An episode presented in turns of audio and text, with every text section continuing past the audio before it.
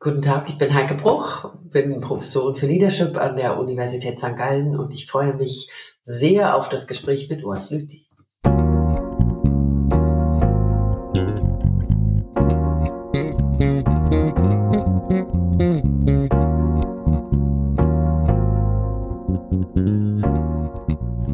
Leadership made simple. Leadership-Erkenntnis aus der Praxis für Praxis.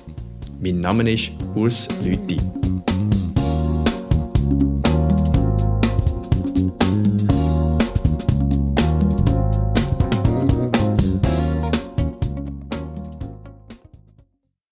Hallo Heike, es freut mich, dich in meiner Sendung zu begrüßen und wie immer steige ich ein mit der Frage, was macht dich zum Leader?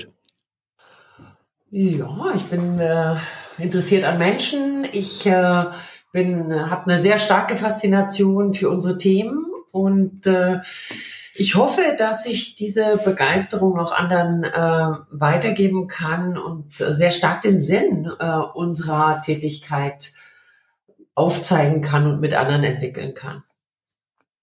Du hast im 2020 ein Webinar geführt, äh, wo der Titel trägt hat, Herausforderungen in der aktuellen Krise. Es sind dort verschiedene Aspekte aufgezeichnet worden. Führung auf Distanz, Energie und Erschöpfung, Digitalisierung auf Knopfdruck und so weiter. So in der Nachbetrachtung zwei Jahre später von dem Webinar, wenn du die aktuelle Krise von dem zumal noch einmal vor Augen führen, was sind so die ersten Erkenntnisse? Was hat sich seitdem verändert für dich? Ich kann mich jetzt genau nicht erinnern an dieses äh, Webinar. Die Themen, die du nennst, sind äh, aber schon noch sehr, sehr passend. Und äh, die haben sich allerdings noch weiter zugespitzt. In welcher Form? Also äh, wenn ich, naja, wenn ich das Thema Energie höre, dann ähm, haben wir damals nicht geahnt, äh, wie anstrengend diese Zeit werden würde, wie lange wir eigentlich äh, von Unsicherheit, Rückschlägen betroffen werden würden, wie groß die Verunsicherheit, äh, Verunsicherung auch sein würde, die ähm, durch, durch äh, Krieg zusätzlich noch hinzukommt.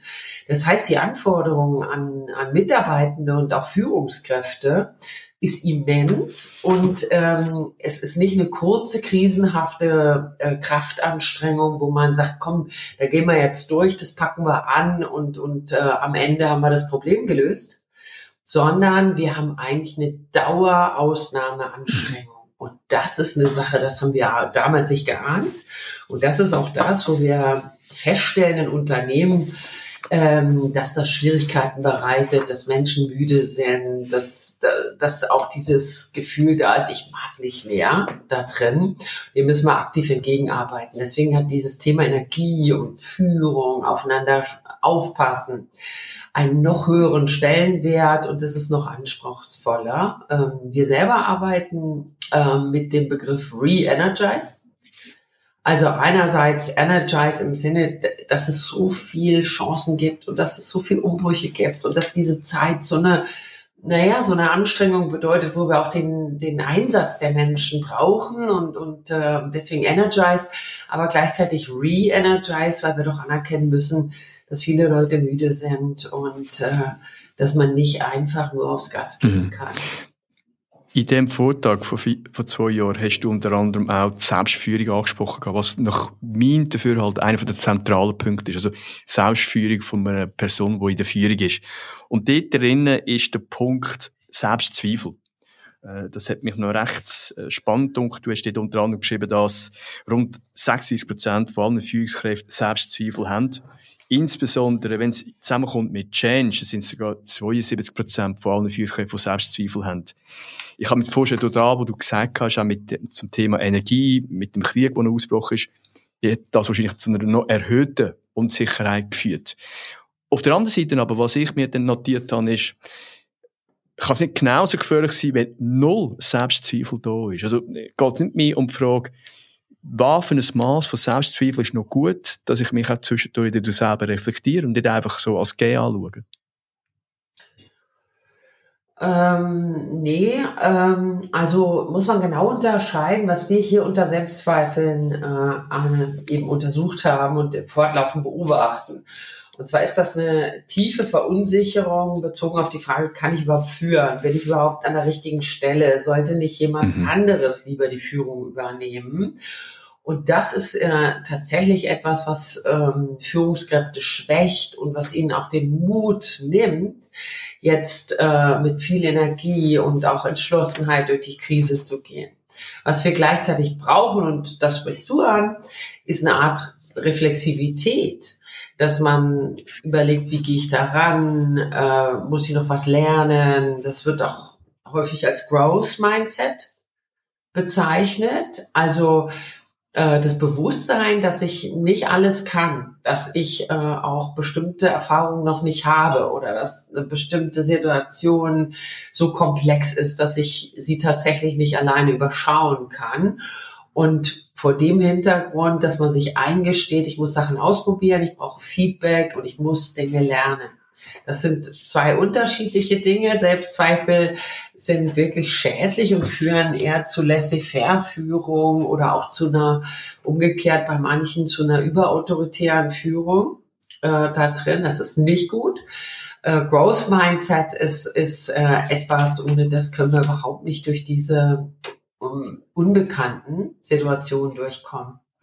Der andere Aspekt, den du jetzt vorhin noch angesprochen ist ja der Umgang mit Energie, also auch die Energie von sich selber ausgehend.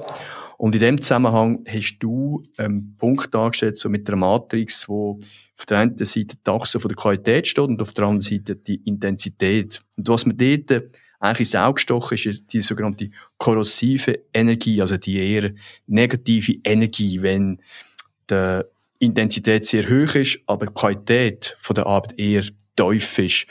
Ähm, wie, wie triffst du das draussen im richtigen Leben an? Ist das ein Punkt, der oft auch vorkommt? Oder ist das mehr so eine theoretische Größe, der, der Aspekt von der sogenannten korrosiven Energie im Führungsalltag? Bei der korrosiven Energie ist sehr wichtig zu verstehen, äh, woher die kommt. Und ein Großteil kommt äh, von der sogenannten Beschleunigungsfalle. Das heißt, äh, wenn Unternehmen in so einer kollektiven Überhitzung drin sind und äh, da geht es dann darum, dass man direkt fokussiert, dass man teilweise Sachen auch rausnimmt, dass man stärker das Warum erklärt. Und einen großen Teil dieser korrosiven Energie können wir damit eigentlich schon äh, adressieren. Ähm, sollte es nicht der Fall sein, gibt es manchmal auch ähm, übertriebenen Egoismus oder Gärtli-Denken oder Machtspiele da drin. Und äh, da ist eigentlich eine Herangehensweise, stärker über die Kultur zu kommen, über die Werte, über Feedback auch äh, zu dem einzelnen Verhalten. Ähm, und ähm, so kann man dann äh, dieses Korrosive eindämmen, indem man ganz klare da drin und äh, dann braucht man tatsächlich äh, viel, viel stärkere, explizitere Normen, Leitplanken und Spielregeln rund um diese die, äh, New Work Transformation oder auch rund um hybrides Arbeiten. Genau zu dem Punkt habe ich noch eine Frage. Und zwar, du schreibst dort auch, ähm, wenn es um Vorgehensweise und die Art und Weise, wie Manager funktionieren, hast du das dargestellt mit der Achse Energie und Fokus. Und du hast aus dem heraus vier unterschiedliche Arbeitsweisen, so wie ich es verstanden habe, dargestellt. Du hast den Zögerer, der mit einem tiefen Fokus, mit einer tiefen Energie unterwegs ist. Du hast den eher Distanzierten, der hoch fokussiert, aber auch mit einer tiefen Energie unterwegs ist. Du hast der Busy Manager, ich sage dem manchmal so ein bisschen Aktionitis, also hauptsächlich wir sind beschäftigt, äh, wo eine höhere Energie einbringt und eher weniger fokussiert ist und der Idealzustand vom Zielgerichteten, wo hoch fokussiert und eine höhere Energie hat. Was mich ja, fast ein bisschen erschüttert ist. Du hast eine Zuweisung gemacht, wie viel Prozent den Managertypen da so unterwegs sind. Äh, du hast 30 Prozent als Zöger betrachtet, 40 Prozent als Busy Managers, 20 Prozent als distanziert und nur noch 10 Prozent, die tatsächlich zielgerichtet unterwegs sind. Also, das hat mich doch ein bisschen, ähm, ja, ein paar Fragen aufgeworfen. Ist, ist das etwas, was du vermutest, oder ist das wirklich äh, eine Sichtweise, die sich da in der Praxis so erhärten lässt? Ja, das sind äh, jetzt Zahlen aus der Praxis. Beschreibt eben ähm, jetzt in dem Fall tatsächlich äh, Energie und Fokus von einzelnen Führungskräften, von Managern.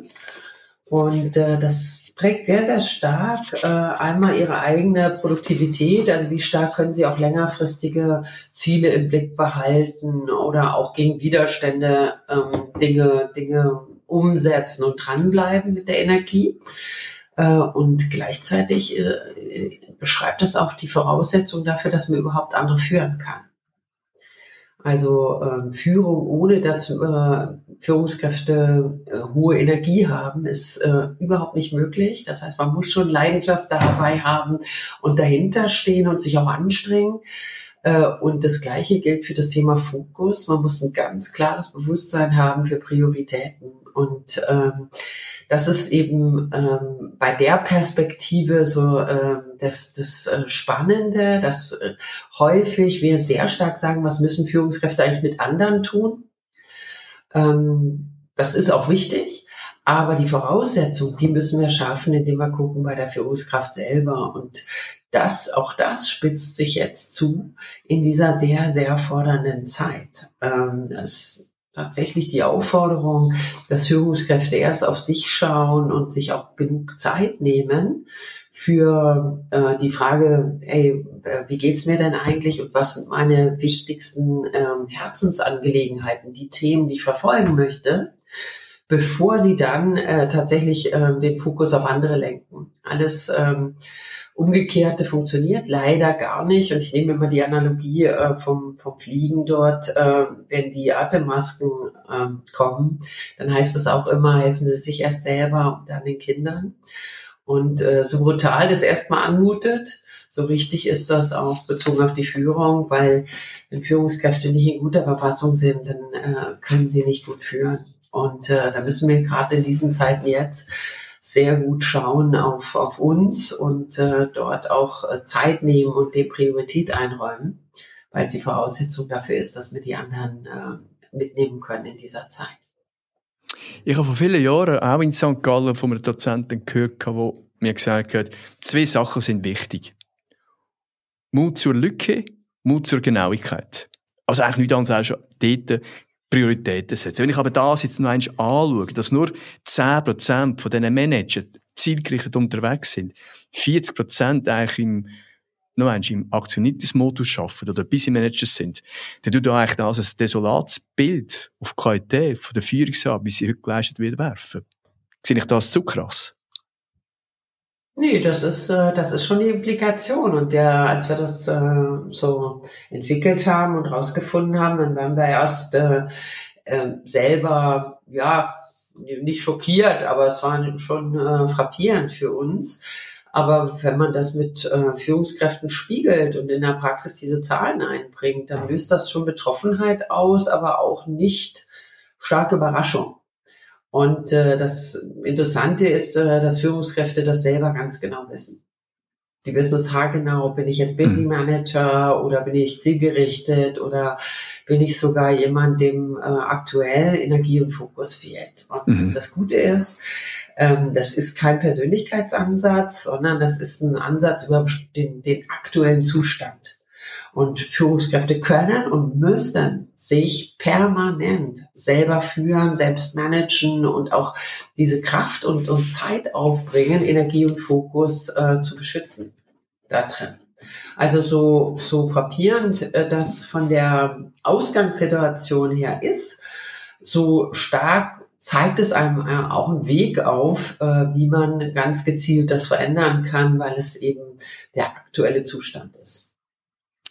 Ich weiß nicht, wie deine Erfahrung ist dabei, Heike, aber was ich treffe, tue, ist, wenn ich mit, mit Führungspersonen zusammen bin, vor allem äh, im Umfeld von Coaching, ist die Selbstführung ganz klar ein zentrales Thema.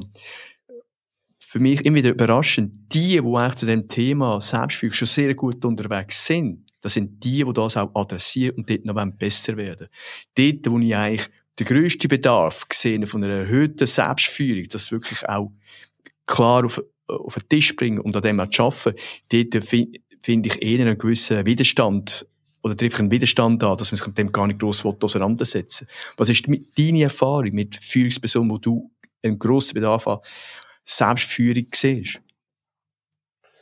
Ja, ich kann das schon nachvollziehen, was du sagst. Allerdings, äh, wenn die Menschen äh, zu uns kommen mit Coaching oder auch mit Fragen, was die Beratung angeht, ähm, die vielleicht in Leadership-Kultur reingehen oder auch sagen, ich möchte ein Training besuchen, dann haben wir eigentlich häufig schon den, den ersten großen Schritt äh, gemacht und dann besteht schon diese Offenheit und überhaupt, dass man äh, sagt, ich muss an mir arbeiten, ich, äh, ich muss mich entwickeln. Das äh, gehört wie bei jedem ähm, Hochleistungssport zum Teil des Trainings, zur Fitness, zu, zu, zu der Exzellenz heute.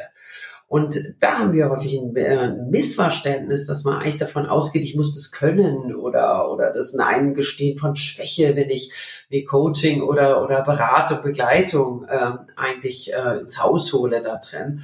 Ähm, das unterscheidet die Hochleistungsunternehmen von denen, ähm, die, äh, die da eigentlich eher weniger professionell rangehen. Ähm, das, äh, glaube ich, ist so, ein, so eine erste Erkenntnis ne, äh, da drin, dass das wie, wie beim Sport ist.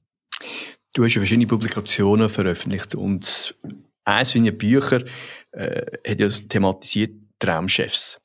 Was gehört heute für dich auf so einen Steckbrief? Was zeichnet heute ein Traumchef aus?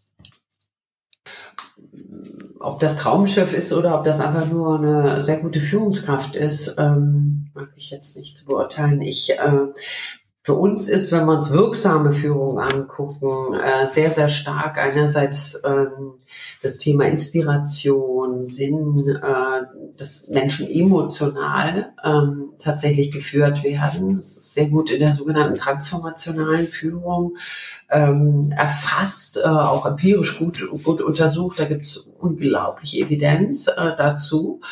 Ähm, ist ein Führungsstil, der die Menschen zum Wachsen bringen, der sie so transformiert, dass sie sich höhere Ziele vornehmen, dass sie den Sinn, den übergeordneten Sinn ins Zentrum stellen. Das macht sicherlich eine sehr, sehr gute Führungskraft aus. Wenn du sagst, was macht heute eine gute Führungskraft äh, aus, dann kommt eben tatsächlich was Zweites ähm, gleichberechtigt hinzu. Und das ist, dass äh, eine Führungskraft äh, die Menschen schützt, davor auszubrennen das Thema Beschleunigungsfall, Überhitzung, ähm, ja, Erschöpfung sozusagen zu vermeiden und ähm, in, in dem Sinne tatsächlich dazu ähm, beiträgt, ähm, gesunde Hochleistung zu, zu, zu bringen, sozusagen. Das äh, ist ja, ist gleichberechtigt dabei, beinhaltet immer auch, dass eine gute Führungskraft als authentisch wahrgenommen wird, als glaubwürdig, als Vorbild und äh, dementsprechend ähm, auch immer die Führung aus einer ganz klaren Verankerung in Werten heraus äh, vornimmt und das den Menschen auch hilft zu verstehen. Was sind die Lehrwerte? Was ist wichtig für die Person? Ähm, was veranlasst mich dazu, dass ich dieser Person vertrauen kann. Das ist auch Bestandteil dieser sehr schnellen, teils über virtuellen Welt, dass wir ähm, tatsächlich Vertrauen aufbauen müssen und, und diese Glaubwürdigkeit. Und es geht viel stärker, indem wir expliziter über die Werte sprechen und auch, ähm, woher sie kommen wie haben wir die entwickelt? Was ist mit, mit unseren Erfahrungen in der Kindheit oder dem, was wir erlebt haben, äh, da drin? Warum sind diese Dinge entscheidend? Sehr interessant, weil gegen Ende von meinen Gesprächen mit meinen Gästen kommt eigentlich immer das Thema von der Wert. Und ich bin natürlich dann auch äh, versucht, die Werte herauszufinden von meinen Gästen. Und darum jetzt gerade als Spiegel an dich, Heike. Was sind denn deine zentralen Werte, die dich in all diesen Jahren eine Art wie einen Fixstern immer begleitet haben, wo du dich daran auch orientieren Was sind für dich die zentralen Werte? Für mich sind einerseits ähm, Werte wie Freiheit, Demokratie, ähm, Gleichberechtigung sehr wichtig. Ich bin in Berlin aufgewachsen und äh, dieser Mauerfall, der bringt das eigentlich sehr, sehr gut äh, auf den Punkt. Ähm, dieses äh, Thema mit der Freiheit, mit äh, ähm, der Selbstbestimmtheit, mit dem äh, keine Mauern zulassen da drin. Gleichzeitig bin ich sehr verankert auch ähm, in christlichen Werten, in Vertrauen, Zuverlässigkeit, was so fast wie Tugenden sind, mhm. die angestaubt wirken. Die sind bei mir sehr tief, äh, auch im Elternhaus oder in meiner äh, frühen, frühen Entwicklung verankert und äh, die erden mich auch sehr stark und ähm, geben mir viel, viel Kraft äh, in einer Welt, wo man ähm, sehr viel tun muss, bei sich zu bleiben. Ich habe noch eine Frage. Und zwar, Heike, du als jemand, der wirklich immer mit verschiedensten Themen unterwegs bist, findest du eine Zeit selber, wenn du gerade selber ein Buch schreibst, Bücher zu konsumieren, einfach aus, aus einer reinen Lust raus? Und wenn ja, was sind Bücher oder ein Buch, wo dich vielleicht prägt hat oder wo du vielleicht gerade im Moment sagst, das ist eines meiner Lieblingsbücher und das nehme ich immer wieder gerne in die Hand, um mir da etwas gut zu tun mit dem. Ja, ich lese, ich lese sehr viel. Ich lese natürlich sehr viel für Forschung. Das ist äh, dann ähm, sozusagen, da geht es äh, über ne? äh, das, das Private und, und äh, Konsumieren äh, und das Berufliche, das geht da ineinander. Ähm, was ich gerade lese, ist äh, äh, von Watzlawick, die Anleitung zu unglücklich sein. äh, das gefällt mir einfach und weil er so ein unglaublich äh, äh, spitzen Humor hat, so ein bisschen schwarzen Humor und ähm, das äh, finde ich hochgradig äh, einmal amüsant äh, da drin, aber auch sehr lebensnah. Mhm. Ja, ich finde das ein herrlicher Hinweis, weil ich ab und zu tue ich mir das Vergnügen auch an und ich habe natürlich auch seine Bücher oder einen Teil von seinen Büchern, äh, aber auf YouTube seine Interviews sind schon ein Genuss zum sehen, wie die Person früher äh, so e-, eher komplizierte Inhalte sehr einfach können dass es auch für mich nachvollziehbar war. Heike, ich danke dir vielmals für das Gespräch und ich wünsche dir gute Adventszeit, gutes Neues und ich freue mich, wenn wir uns ein Mal wieder miteinander austauschen können. Merci vielmals. Oh, wunderbar. Danke dir, Urs. Ne? Gute Zeit. Danke. Schönen Tag. Ich hoffe, Ihnen hat das heutige Gespräch gefallen und Sie haben die eine oder andere Erkenntnis daraus ziehen Haben Sie Wünsche oder Ideen für zukünftige Episoden? Dann freue ich mich, wenn Sie mir das per E-Mail mitteilen. Und zwar unter der Adresse urs.lüti.jumcon.ch. Vielen Dank für Ihr Interesse und bis zur nächsten Woche, wenn es wieder heißt Leadership Made Simple. Leadership-Erkenntnis aus der Praxis für Praxis.